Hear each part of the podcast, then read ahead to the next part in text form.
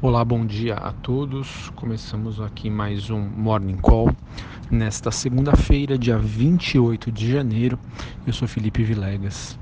Bom, hoje esperamos que as ações da Vale devam se ajustar à forte queda das suas ADRs nos mercados internacionais após o colapso da barragem da mina em Brumadinho, que superou o desastre da Samarco em 2015 ela que já sofreu bloqueio de 11 bilhões no Ministério Público, suspendeu dividendos e a expectativa de que a S&P rebaixe as recomendações. Lá fora, uh, os mercados têm um desempenho misto, com uma leve tendência baixista, com exceção das mineradoras que sobem com a expectativa de que o minério de ferro tenha um dia positivo após o acidente da Vale, com menos oferta de produtos, mantendo-se a demanda, espera-se um crescimento dos preços. Bom, pessoal, a gente começa a comentar aqui o desempenho das principais bolsas internacionais. Na Ásia, tivemos aí um dia é, entre altas e baixas, com Xangai recuando 0,18, Hong Kong subindo 0,03 e a bolsa japonesa caindo 0,60.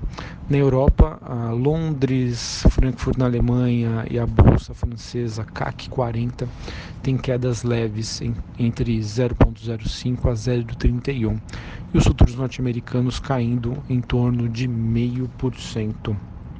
Esse movimento acontece numa semana movimentada em que nós teremos a decisão da taxa de juros nos Estados Unidos, a ser decidida aí pelo FONC, o Banco Central Americano, as falas de Jeremy Powell, payroll nos Estados Unidos e também a fala de Mário Draghi, presidente do BCE, que acontece no dia de hoje.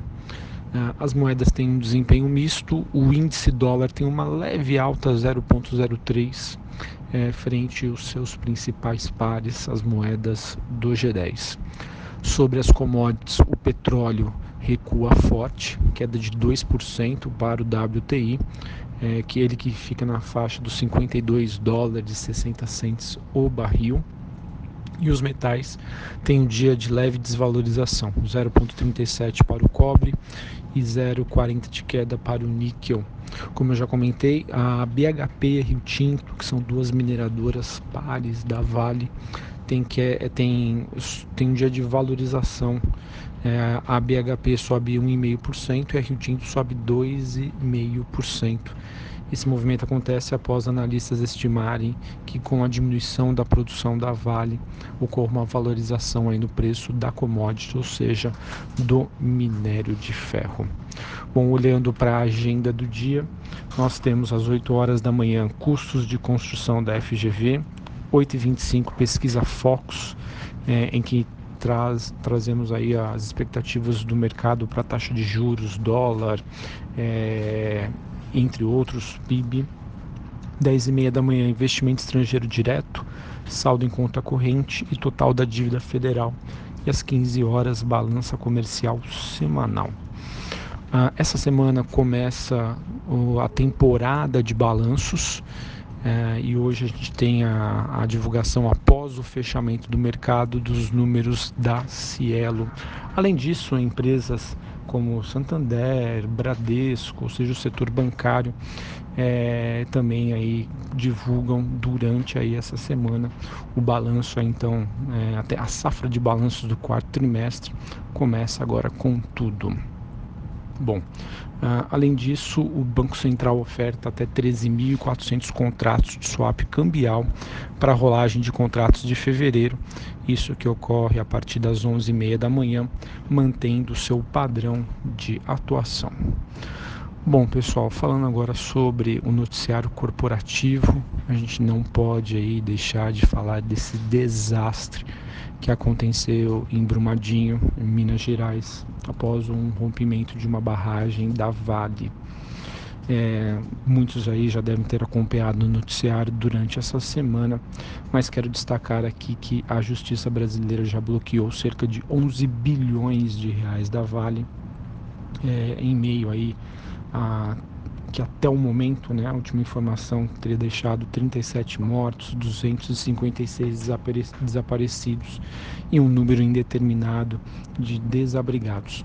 esse bloqueio no caixa da Vale de até 11 bilhões de reais representam 45% do caixa da Vale. A companhia que no seu posicionamento já suspendeu o pagamento de dividendos e juros sobre capital próprio, bem como remuneração aí para grandes é, executivos. Ah, outro ponto que deve ser observado e espero também uma, uma, uma, reação negativa é da IRB Brasil, ela que é uma resseguradora e a apólice de resseguros da Vale estaria aí com a IRB. O impacto disso seria em torno entre 10 a 15 milhões de dólares. Porém, comparado aí à expectativa de lucro da IRB, né, acima de 1 bilhão uh, de dólares esperado aí para 2019, pode ser que tenha um impacto, sim, mas vai ser um impacto limitado. Uh, só para a gente terminar aqui o assunto de Vale, todos esperam, claro, um, uma reação muito negativa do papel. A, a sua ADR, ou seja, a, a Vale que é negociada em Nova York, na sexta-feira, que era feriado na cidade de São Paulo e não teve pregão, o papel fechou com 8% de queda. E agora pela manhã, é, nós temos que a sua ADR no pré-mercado de Nova York tem quedas aí também superiores a 10%.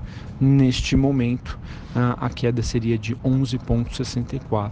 Portanto, esperamos uma reação muito negativa da Vale.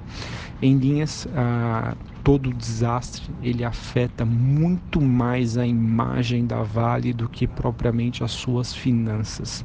Foi algo terrível que aconteceu mais uma vez três anos depois do acidente em Mariana. Então a imagem da empresa com certeza vai ficar muito prejudicada.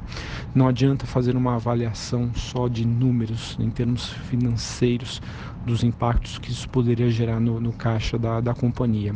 É muito mais uma questão de imagem sobre como será aí o futuro da companhia. Então, vamos ficar aí atentos e fica aqui deixo o meu registro dos meus sentimentos às famílias das pessoas envolvidas nesse terrível acidente. Bom, além disso, uh, dentro do noticiário corporativo, tivemos também a informação de um incêndio que atingiu a área da Petrobras, na Grande Vitória.